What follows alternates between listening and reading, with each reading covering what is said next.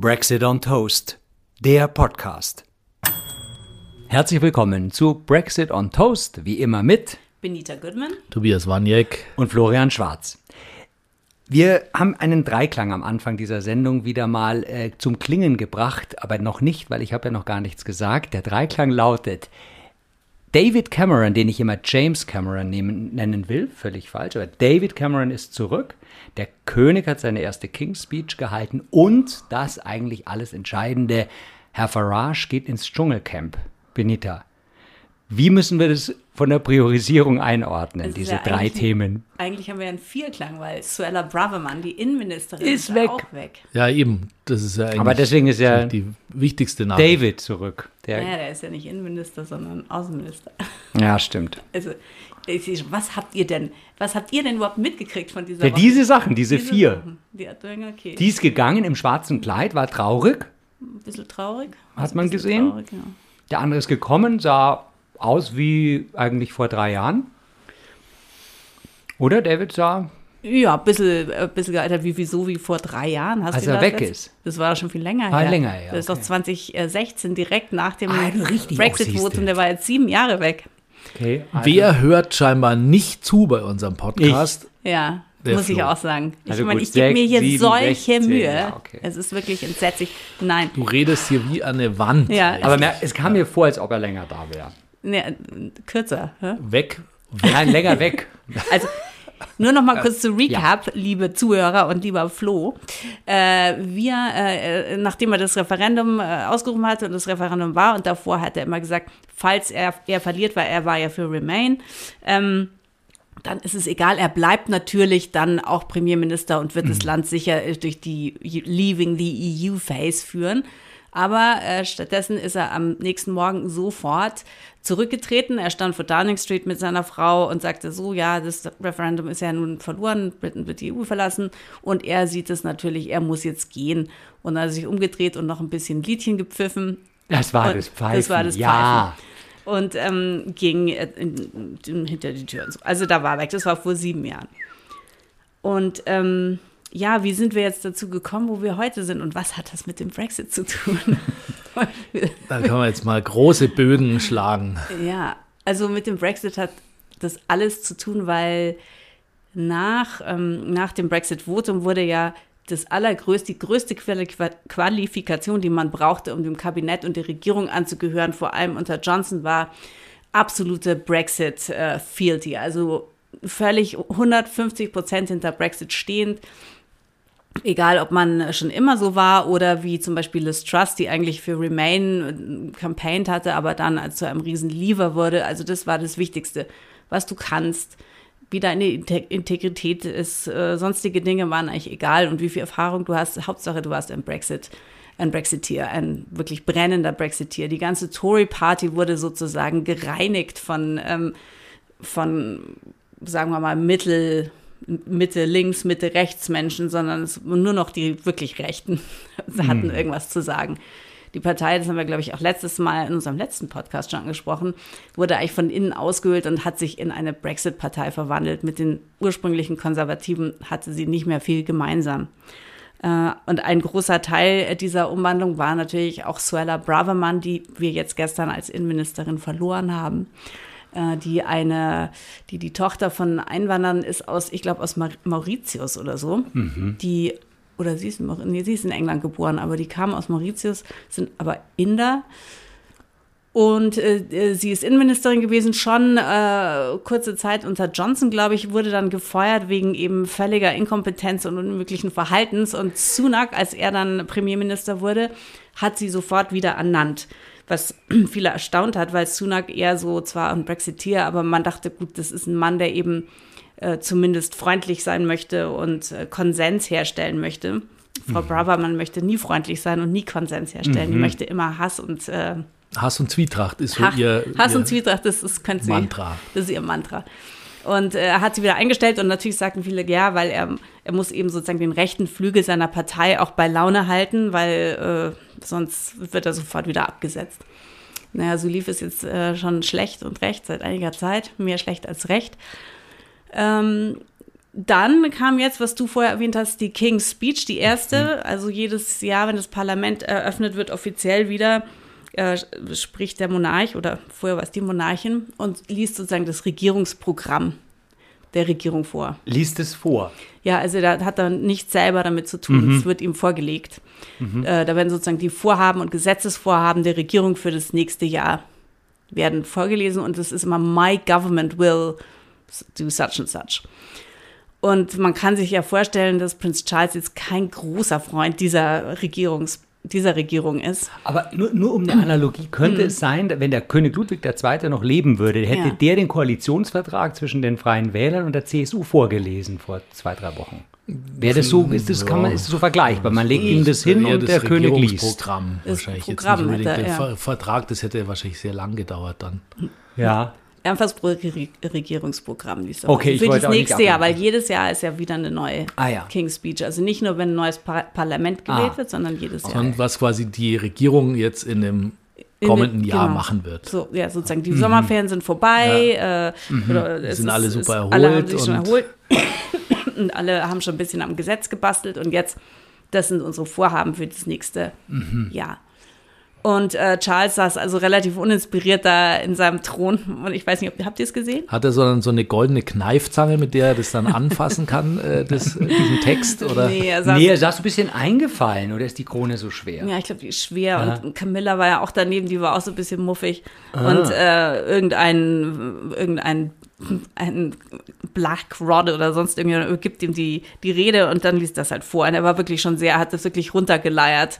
Man hat es gemerkt, dass es jetzt ihn nicht unheimlich inspiriert hat. Noch dazu wird diese Regierung eh bald wahrscheinlich weg sein. Kommt noch dazu natürlich. Ah ja, wir, zur Erinnerung, wann sind die nächsten Wahlen? Ja, also allerspätestens müssen sie in, äh, in einem Jahr sein. Und natürlich, die meisten Leute sagen ja schon längst, es muss dringend Neuwahlen geben. Und es kann gar nicht sein, dass Rishi Sunak das so lange noch rauszögert. Äh, wer weiß, wer weiß. Also es ist ja wieder viel passiert seit der King's Speech. Also das war die King's Die- Speech. Ja. Da waren schon alle so, naja, okay, dieser König ist jetzt nicht begeistert von seiner Regierung. Und dann äh, leben wir ja zurzeit in Zeiten von mehreren Kriegen und äh, unter anderem eben Israel-Hamas-Krieg. Und wie in vielen Städten und Ländern der Welt gibt es auch in Großbritannien Kundgebungen verschiedener Fraktionen. Und äh, der 11. November ist in England ein ganz wichtiger Tag, der sogenannte Armistice Day, also Waffenstillstandstag. Äh, der erinnert an den, also das Ende des Ersten Weltkriegs, das am 11. November 1918 war. Und äh, das ist in England jedes Jahr ein ganz großes Ding, weil das ist ja eben keine Verlierernation, sondern eine Gewinnernation.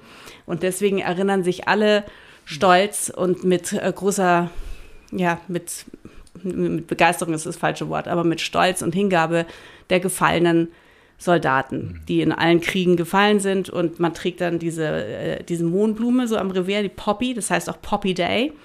Das kommt daher, weil im Ersten Weltkrieg auf den Feldern in Belgien, wo die ganzen äh, französischen und deutschen und englischen jungen Männer umgekommen sind und da verscharrt waren, sind, äh, sind ganz viele Mohnblumen sind da aufgeblüht. Und daher ähm, kommt es Poppy Day. Und man kauft die für einen Pfund oder so, das ist, so, das ist alles für Charity. Und am 11. November kommen alle, also die ganze Regierung, alle Premierminister, die noch leben, dann äh, der, der Monarch und alle möglichen Würdenträger nach Whitehall, das Regierungsviertel in London, und legen am sogenannten Cenotaph, das ist wie so ein Obelisk mitten auf der Straße, ein ganz Ah. großer, der erinnert an die Toten, legen sie einen Kranz ab und, und da wird also mit wirklich großem Pomp und Circumstance wieder den Toten der Kriege ge gedacht. Eigentlich, ja, den toten, gefallenen Soldaten eigentlich. Und ähm, für diesen Tag hatte sich eine große Pro-Palästina-Demonstration angemeldet in London, die, äh, also wo man schon wusste, da werden viele tausend Leute kommen und eben äh, für Palästina demonstrieren. Und Suella Braverman wiederum, äh, die, der hat es gar nicht gepasst und die wollte gerne, dass das verboten wird weil sie äh, dann sagte, ja, das geht nicht an dem Tag, das ist so ein ganz so ein Tag, wo wir ganz heilig sind und so und da kann man nicht da das da alles verstören, da kommen sich ja lauter gewaltbereite Demonstranten und führen sich auf. Und äh, das sind alles Muslime und die sind sowieso gewaltbereit und ähm, dann das kann nicht sein, dass die da vorbeigehen, wo wir dann alle gedenken. Und sie möchte, dass das verboten wird. Äh, es ist aber sozusagen die Polizei oder die Metropolitan Police von London, die das, die Demonstrationen zulässt oder verbietet, je nachdem. Äh, der, der Commissioner, Police Commissioner sagte, nee, nee, es gibt keinen Grund, das zu verbieten mhm. und die gehen auch gar nicht da vorbei. Die, sie war extra woanders angemeldet, zwar in Central London, aber nicht da, wo diese, wo diese Poppy Day-Erinnerungen stattfinden. Und ähm, sagte, nein, wir werden das nicht verbieten. Und sie sagte dann wieder, es muss verboten werden und sagte, das ist ein Hate March. Dieses March ist ein Hate March, also Hassmärsche. Jeder, der für Palästina irgendwie da geht, das sind, das sind Hassmärsche. Das, also die Sprache ist schon wieder irgendwie so völlig ausgerutscht. Äh, dann hat sie noch eins draufgesetzt und in der Times of London einen ähm, Artikel äh, ähm, wie heißt es, publiziert, in dem sie nochmal schrieb, also es sei unmöglich, dass dieser, es, zwar gibt es Versammlungsfreiheit und es gibt äh, Demonstrationsfreiheit, aber an diesem Tag, dass diese Hate Marches da an dem Tag erlaubt werden, das sei unmöglich und die, der Police Commissioner muss es verbieten und die Polizei ist ja mal wie immer wieder auf dem ah. linken Auge blind, blind und äh, warum Alter. werden denn irgendwelche Covid-Gegner verhaftet oder so, aber diese, oder verhaftet oder verboten, irgendwelche, aber diese linken Hassleute da, die dürfen da laufen und es sei unmöglich. Und ich meine, sie als Innenministerin ist ja, also eigentlich ist die Polizei ihr ja unterstellt. Mhm. Ja. Und an sich ist ihre Aufgabe, das der Polizei den Rücken zu decken und nicht in den Rücken zu fallen. Und noch dazu hat sich dann rausgestellt, dass dieser Brief überhaupt nicht mit Downing Street, also mit Rishi Sunak, abgestimmt war. Ach. Und das, beziehungsweise das Downing Street gesagt hat, sie muss den ändern und sie hat ihn dann ungeändert der Times gegeben. Und das ist ja ein absoluter Affront dem Premierminister gegenüber. Ja, ja. Es ist sozusagen wirklich der, sie zeigt ihm den Finger und äh, ein Kräftemessen auch, ja. ja. Weil eigentlich muss er sie sofort rausschmeißen, also danach. Es gibt ja sogar die, The pardon, die Theorie, dass es eben sogar so provoziert war von ihr, damit sie rausfliegt, um dann eben sich in Stellung zu bringen als das kann auch sein. Parteichefin dann in Zukunft und als Spitzenkandidatin für, mhm. für die nächste Wahl oder dass es soweit so geht, dass sie das jetzt so genutzt das, hat. Ja, liest man so, aber das kann gut kann sein. sein. Also, sie hat auf jeden Fall Ambitionen. Also, ja. dass, sie, dass er sie rausschmeißen muss, danach war echt klar. Und dann hat er sie aber nicht sofort rausgeschmissen. Dann stand am nächsten Tag, ja, Premierminister Sunak überlegt, ob er sie rausschmeißt. Das war schon von vielen, oh Gott, der Typ hat so überhaupt kein Standing mehr. Der kann nicht mal sich erlauben, die jetzt rauszuschmeißen, weil er dann selber sofort weg vom Fenster ist, weil in der Partei die rechte Seite, der rechte Flügel wieder sofort wieder Misstrauensvotum gegen ihn und dann kommt der sechste und Premierminister seit Brexit sozusagen wäre dann, mm. also so, ja. Suella Braverman blieb erstmal, die Leute sagten, das geht nicht, die muss sofort gehen, aber er hat sich nicht so ganz getraut. Und ähm, ja, und dann. Im Hintergrund hat er vielleicht schon ein bisschen rumtelefoniert. Ich glaube, oder? er hat schon ein bisschen rumtelefoniert und hat sich schon überlegt, was mache ich jetzt am besten. Hat äh, denn der Cameron sich irgendwie in den letzten Jahren ähm, mal irgendwie so in, in, Stellung gebracht oder wo war der denn? Als Privatier, als, als Privatier. Er war doch in seinem Gartenhäuschen. Im Gartenhäuschen. Aber im Gartenhäuschen? Lesender und schreibenderweise. Er hat da gesagt, äh, er ist in seinem Gartenhäuschen und schreibt seine Memoiren. Äh, die sind noch nicht erschienen, glaube ich, oder vielleicht doch, aber sie sind schon auf der Ramschtheke vielleicht wahrscheinlich. wollte er ein neues Kapitel noch hinzufügen. Das könnte sein. Er hat vor allem aber durch finanzielle Skandale von sich reden gemacht. Ja? Also Greensill Bank und so. Ich weiß nicht, ob ihr das ja, mitverfolgt habt. Ach, da war er auch mit. Da war er also schon ein bisschen dabei. Also da, das war jetzt nicht so günstig, aber es, die, äh, da er nicht mehr im Public Eye war, also ja, hat er die meiste Zeit, glaube ich, in seinem Gartenhäuschen Ich glaube, da haben verbracht. wir hier äh, vielleicht größere Probleme mit, mit der Warburg Bank. Ja, das kann natürlich äh, sein. Also, dem Kanzler. Ich glaube auch, das ist ja auch noch nicht so ganz aber politisch aufgearbeitet. Die, ich glaube, der Drops ist auch noch nicht gelutscht. Nee. politisch war er aber nicht, äh, überhaupt nicht aktiv. Nee. Und dann im Hintergrund eben, wie Tobi, du meintest, wird telefoniert und dann wird gefragt, weil er musste ja sicher sein, dass er das macht. Naja, ja, klar, das sowieso. Also Was? bevor du es äh, sagst, äh, muss die, müssen die Leute dir zugesagt haben, dass sie den, den Job auch annehmen. Aber jedenfalls war es dann so. Jetzt im Hintergrund läuft noch die ganze Zeit, wir erinnern uns, äh, die äh, eins von Suella Bravermans brillanten ähm, Ideen, eines der ihre brillanten Ideen, um die die schlimmen äh, illegalen Immigranten äh, zu stoppen, die immer mit den kleinen Booten kommen. Also ja. Also die sozusagen seit eben die ähm, Briten nicht mehr in der EU sind, machen die Franzosen halt keinen keine Arbeit mehr für die und sie sind aus dem ganzen europäischen Flüchtlingsmanagement rausgefallen, Was zur, und sie haben noch dazu haben die Tories alle legalen Asylrouten verschlossen, außer du bist Ukrainer und für Afghanen, aber von den Afghanen haben irgendwie, glaube ich, sind 70 bis jetzt angenommen und für die Ukrainer sind natürlich mehr, aber alle anderen legalen Routen sind geschlossen. Das heißt, hm. du kannst eigentlich nur noch illegal mit einem Bötchen hoffen, nicht zu ertrinken im Kanal und dann da zu landen. Die Tories haben seit 13 Jahren das alles schleifen lassen, sodass sich inzwischen 170.000 unbearbeitete Asylanträge und äh, mit hm. den dazugehörigen Asylanten irgendwo befinden, auf zum Beispiel auf diesem komischen Schiff, wo dann die Legionellen waren und ja, das Schiff musste wieder geleert ja. werden. So.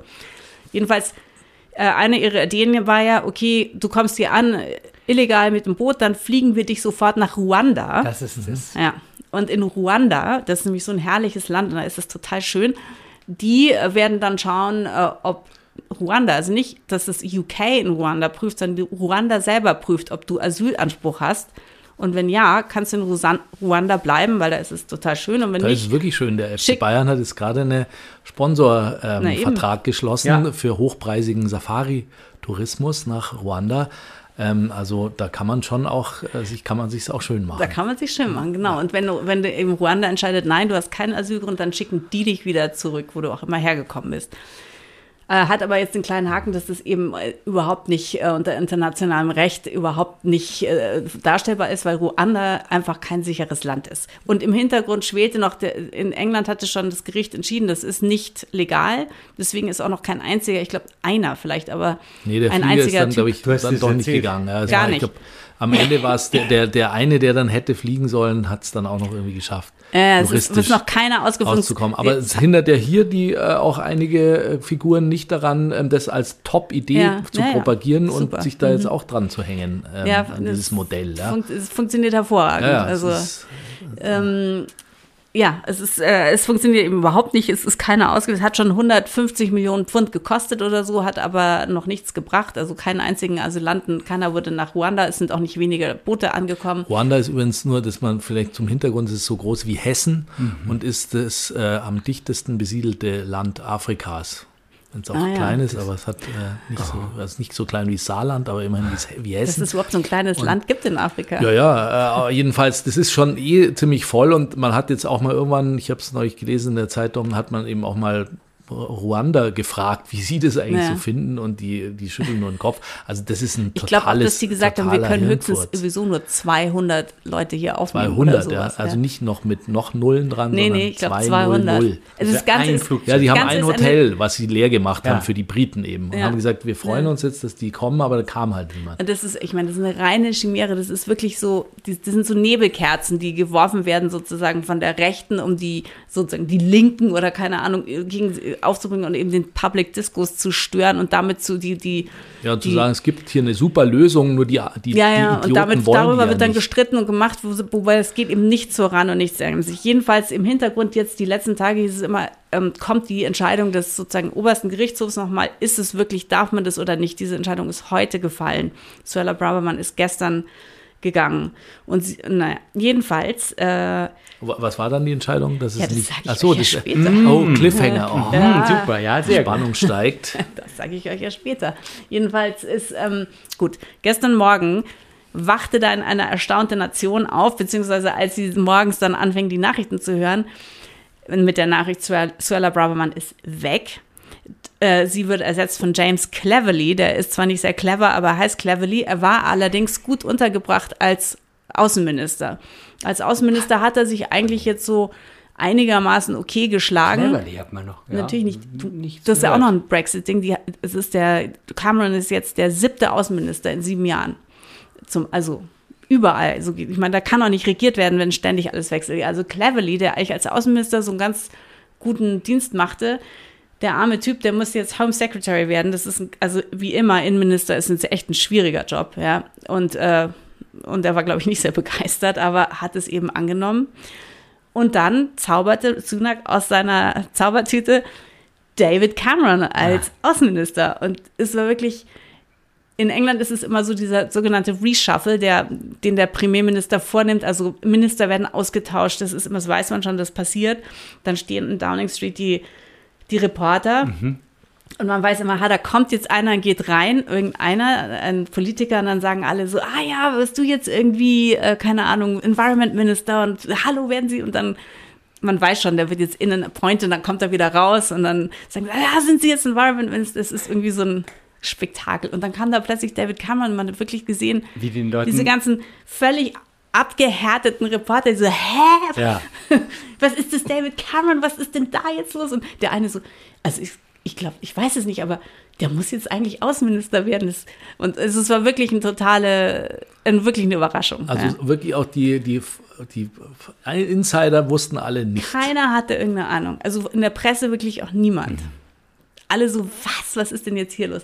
Kommt ja auch noch dazu, der Mann ist ja, wie du, wie wir vorher sagten, der sitzt in seinem Gartenhäuschen, der ist ja gar nicht im Parlament. Kannst du irgendjemand eigentlich zum Außenminister berufen? Ja, geht Sie es machen überhaupt? ihn jetzt gleichzeitig zum Lot. Also er wird im Oberhaus sitzen. Er ist jetzt Lord Cameron. Und er wird im Oberhaus sitzen. Und das heißt, er kann nicht mal im Parlament befragt werden und sozusagen unter Aufsicht des Parlaments sein Amt, sondern er kann eigentlich im Oberhaus, er kann machen, was er will, so ungefähr. Ist Als Lebzeiten Außenminister. auch. Nein. Nee, Lord. Im Lord, Lord ist er Lord auf. Lebze Lebzeiten. Außenminister glaube ich nicht. Äh, Halbwertszeit momentan ist ja unter einem Jahr. Und da hat sich, haben sich natürlich viele Fragen aufgetan. Also Suella Braverman, diese ultra rechtsextreme, oder vielleicht ist sie nicht mal rechtsextrem, aber sie macht, sie tut so, weil es, sie meint, es bekommt ihr eben gut oder es wird sie an die Macht führen. Hat sie ja auch schon weit geführt. Die ist weg. Und mit Cameron ist ja wieder einer gekommen, der also für Remain war und sozusagen der für die Tories eigentlich vor dem Brexit nochmal steht. Für eine äh, zwar konservative, aber irgendwie zumindest einigermaßen anständige und freundliche, so im, in der Empfindung der Leute, Partei, auf die man irgendwie auch sich verlassen kann. Ne? Da, äh, der kam da wieder zurück. Und ähm, heißt es jetzt, dass äh, Sunak einfach einsieht, so geht es nicht weiter. Die, also dieser Kurs, dieser, den wir hier immer fahren, der ist, es ist so schlimm überall. Wir müssen sozusagen wieder zurück zu früher. Und, äh, und oder was, was, was soll das jetzt bedeuten? Oder war es nur reine Nostalgie? Oder haben sie einfach niemand mehr, den sie irgendwo hinsetzen können, weil sie ihr ganzes Personal schon aufgebraucht haben? Was, was bedeutet das? Noch dazu hat David Cameron also außenpolitisch wirklich eine sehr schlechte Bilanz vorzuweisen. Also zum Beispiel der Krieg in Libyen, also den- Eingriff in Libyen, den er mit unterstützt hat, wo seitdem ist Libyen Ein Failed State. Absolute fail, absoluter Failed State. Äh, Im Irak, das hat er mit unterstützt. Den Austritt aus der EU hat er leider wirklich hauptsächlich äh, zu verantworten mit seinem schwachsinnigen Referendum. Also er ist nicht gerade besonders außenpolitisch extremst äh, ja, erfolgreich gewesen. Man weiß außerdem, dass er mit, mit vielen Dingen mit Rishi Sunak überhaupt nicht übereinstimmt. Also schon mal, was den Brexit betrifft natürlich, aber auch andere Sachen, auch zum Hamas-Gaza-Konflikt, äh, Hamas-Israel-Konflikt hatte er sich geäußert in den letzten Tagen. Und zwar eben nicht auf dieser, also unkonditionelle Support für Israel, sondern muss schon so ein bisschen gucken. Und das war jetzt auch nicht die offizielle Linie. Die muss er jetzt natürlich eigentlich fahren als Außenminister. Also es, es birgt viel Potenzial. Aber was, was könnte ihn denn dazu motiviert haben, jetzt da aus seinem Gartenhäuschen rauszukommen? Ja, das ist, das fragen sich eben auch viele. Und das, äh, ich habe, Eine ähm, Frau wollte sauber machen dort. er war ja schon Premierminister. Ja, eben, Ja, wie gab es. Also das es ja schon mal diesen. Fall? was es gab, ist das Lot. Also das gab es das letzte Mal äh, noch, glaube ich, vor unserer Geburt, das irgendwie Lot, wie hieß der, Douglas Home oder so war, der war Lot, äh, der wurde zurückgerufen aus dem House of Lords und wurde dann Außenminister. Ja, aber vorher, Alec Douglas Home hieß der, glaube ich. Und der, ich weiß, der war, glaube ich, vorher mal Premierminister gewesen. Ich weiß es ehrlich gesagt nicht genau.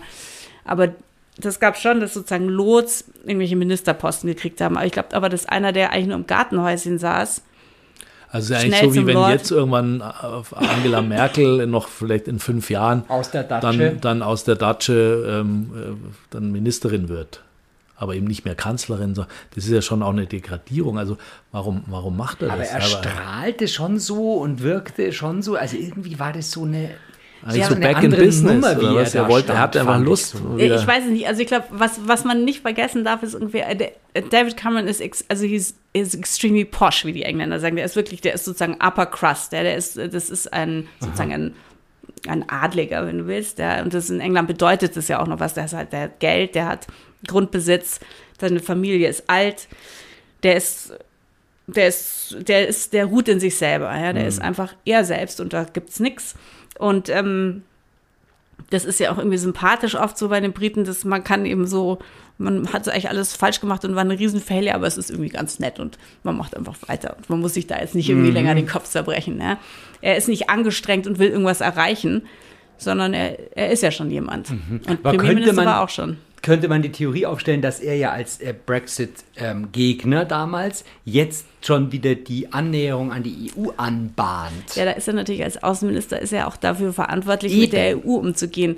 Und das, das können die doch was, sein. Ja, das könnte sein. Das ist natürlich Und das ist auch was, was, was äh, das können wir nicht sagen jetzt. Nee, und also in meiner Küche zu Hause vertrete ich ja schon lange die äh, Ansicht, dass nur die Tories den Brexit wieder rückgängig machen können. Nur die, die ah, den Kahn gegen die Wand gefahren haben, können ihn auch wieder von der Wand irgendwie abkratzen. wegfahren, abkratzen einigermaßen. äh, ist es jetzt zum Beispiel ein Eingeständnis, kann man zurückzuholen irgendwie ins Kabinett, dass auch natürlich der Brexit also eine Katastrophe ist, mhm. ja? Oder genau, so irgendwie. Das wird aber spannend. in der englischen Presse, jetzt habe ich das eigentlich überhaupt nicht. Also, das ist auch interessant. Also gelesen. weil das, das könnte ja tatsächlich, ja. ich meine, die, von der Konstellation ja. her. Von der Konstellation her. Und ich meine, wenn, äh, wenn ich jetzt der Strategieberater der Tories wäre, dann würde ich sagen, für die nächste Wahl fahrt ihr mal schön wieder mit okay, äh, wir haben es ja jetzt wirklich versucht und den Brexit echt durchgesetzt, wobei natürlich viele Rechtsgerichtete jetzt gerade auch wieder sagen, ja, ja, also das funktioniert ja alles nicht, weil der Brexit überhaupt nicht richtig stattgefunden hat. Dabei, wie wir, wir ja hier alle wissen, hat der extrem stattgefunden. Mhm. Und ähm, man könnte sagen, also wenn ich da jetzt der Advisor würde ich sagen, passt mal auf, sagt dem Land, wir sehen alle, es funktioniert nicht und natürlich ist Brüssel schuld und irgendwelche Remainers und fiesen Kräfte, die wir halt aber ja nicht kontrollieren können. Wir sehen es ja, es funktioniert nicht. Deswegen müssen wir uns wieder annähern. Wir werden wieder dem Single Market und der Customs Union beitreten. Wir werden natürlich kein volles Mitglied, weil wir wollen ja nicht ähm, den Euro haben und irgendwelche fürchterlichen Vorschriften, weiß nicht, dass die Bananen gerade sein müssen oder so. Aber dafür haben wir dann wieder vielleicht auch äh, Klempner, die ihr Handwerk verstehen. Vielleicht ist aber allein wie du der Labour-Partei, die sich ja nicht traut, dieses, dieses absolut diesen Elefant im Raum anzusprechen, immer noch nicht. Das kannst du total den Wind aus den Segeln nehmen. Also ich würde sagen, das ist eine gute Idee, wobei die Tories dringend weg müssen. Also sie sind wirklich fertig regiert. Die haben das Land jetzt 13, 14 Jahre so fertig gemacht. Mhm. Und jetzt haben sie den fünften Premierminister, den siebten Außenminister, den 13. Environment Minister, noch andere Sachen, die sich noch viel mehr, andere Ministerposten, die noch öfter gewechselt wurden. Mhm. Sie haben auch was Neues eingeführt, ähm, gestern auch sehr lustig gleichzeitig. Eine Ministerin ohne Portfolio, aber eigentlich Ministerin, Minister for Common Sense also für den gesunden Menschenverstand. Und das ist eine, die heißt Esther McVeigh, die kommt auch aus der ganz rechten Schublade und weiß ich nicht die hellste Leuchte Aha. am Baum. Und Dann die passt ähm, es ja für dieses Ministerium. Ich glaube, also entweder ist es so schwachsinnig, dass man es überhaupt nicht fassen kann, ein Minister for Common Sense, oder es ist genial, weil die mhm. kann sozusagen immer den, den populistischen Scheiß, die ist sozusagen gegen Vogue und gegen dies und jenes und du kannst in Ruhe regieren, während deine Ministerin für Common Sense diesen Scheiß bedient. Ich weiß ja, es nicht. Natürlich, das ist äh, eigentlich super, weil das ist halt die eigentlich eine, eine Nebelkerze in ein Ministerium gegossen.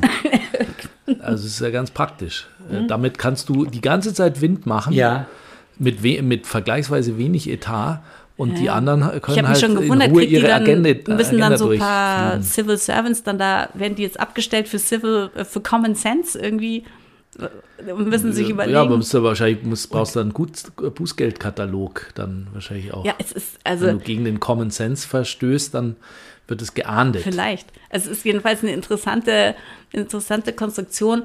Und ich glaube, egal wie man es jetzt dreht und wendet, es ist ein Government, was wirklich, also eine Partei, die einfach am Ende ist, die sich, äh, die, äh, Suella Braverman hat natürlich dann, erst hat sie, sie sagt jetzt nichts, sie sagt später was, dann hat sie ein zweiseitigen, unverschämten Brief äh, veröffentlicht, den sie an den Premierminister geschrieben hat, wo sie eben schreibt, dass er nichts kann, dass er überhaupt keinerlei äh, nichts delivered hat, was er versprochen hat. Vorher schreibt sie noch, sie hat ihn nur, sie war nur, hat ihn nur unterstützt als Premierminister in dem Contest, wo er stand, weil, äh, weil er ihr ja versprochen hat, mhm. dass er mhm. dies und dies und dies macht. Das ist ja auch schon, ich meine, das zu schreiben, auch bizarr. Und sie hat, ähm, ja. gesagt, auf jeden Fall, er ist, er ist miserabel und so schlecht und, das, ja. und ähm, sie bringt sich irgendwie in Position. Wir wissen nicht, wie es jetzt Und- weiter und, ausgeht. Und, und jetzt haben wir natürlich noch den, die Auflösung. die Auflösung, genau. Die Auflösung von und den Common Sense, das muss man alles weiter besprechen. Das könnte ja auch Also- eine Annäherung zwischen Tories und Labour sein, der Common Könnte alles Sense. möglich sein. Also, Jetzt kommt noch toll. kurz die Auflösung. Ja. Heute nämlich. Und Suella Braverman, die natürlich das Rwanda und so unbedingt will. äh, Und die dann auch immer schon gesagt hat, wenn der Code das ablehnt, dann müssen wir sofort aus der hier, also europäischen Menschenrechts äh, Code, also die Kom Gerichtshof, ja. Nicht Der- Gerichtshof, sondern die Convention. Aus, da müssen wir sofort austreten. Menschenrechtskonvention, die ja mit der EU nichts zu tun Nein, hat nein. und so weiter. Ähm, egal. Das Gericht hat heute geurteilt, es ist wirklich nicht erlaubt, äh, weil Ruanda eben kein sicheres Land ist. Unter, unter anderem, sagte der Richter, weiß er das deswegen, weil in Großbritannien die Polizei äh, schon mehrfach sich genötigt gesehen hat, Ruanda, Exil-Ruanda, die in Großbritannien leben, zu warnen, dass, äh, dass Gefahr besteht, dass sie in Großbritannien ermordet werden von der ruandischen whatever, Geheimpolizei Geheim. oder sonst was. Also nicht wirklich ein sicheres Land. Und äh, also das auch noch. Das ist sozusagen weg. Und äh, jetzt schreien natürlich die anderen wieder, ja, Rishi Sunak muss sofort ein Gesetz erlassen, das, äh, in dem steht, dass diese ganzen Gesetze wurscht sind. Wir können trotzdem. Äh, so, so ist gerade der politische Diskurs. Ähm, Und, und das alles jetzt aufgedröselt, ohne ein Wort über äh, Herrn Farage zu verlieren. ja, das, Ja, das machen wir jetzt auch nochmal als Cliffhanger Podcast, für die, für die nächste Folge. Ja, genau. Da machen wir dann äh, ein, ein Special mit Farage. Den Im, gibt es auch noch leider immer noch was zu sagen. Ja. der ist ja auch noch nicht für Prüfungen eingezogen, oder? Hat. Nee, ja ich glaube, aber er ist schon Er gelandet. ist schon gelandet. Okay, Mhm. dann halten wir äh, unsere Hörerinnen und Hörer Ja. auf dem Laufenden. Ja, klasse. So, also die Tories sind am Ende haben wir gehört und wir auch. Wir auch. Ja, ja. Danke, Benita. Brexit on Toast ist eine Produktion von Plattform Holzstraße.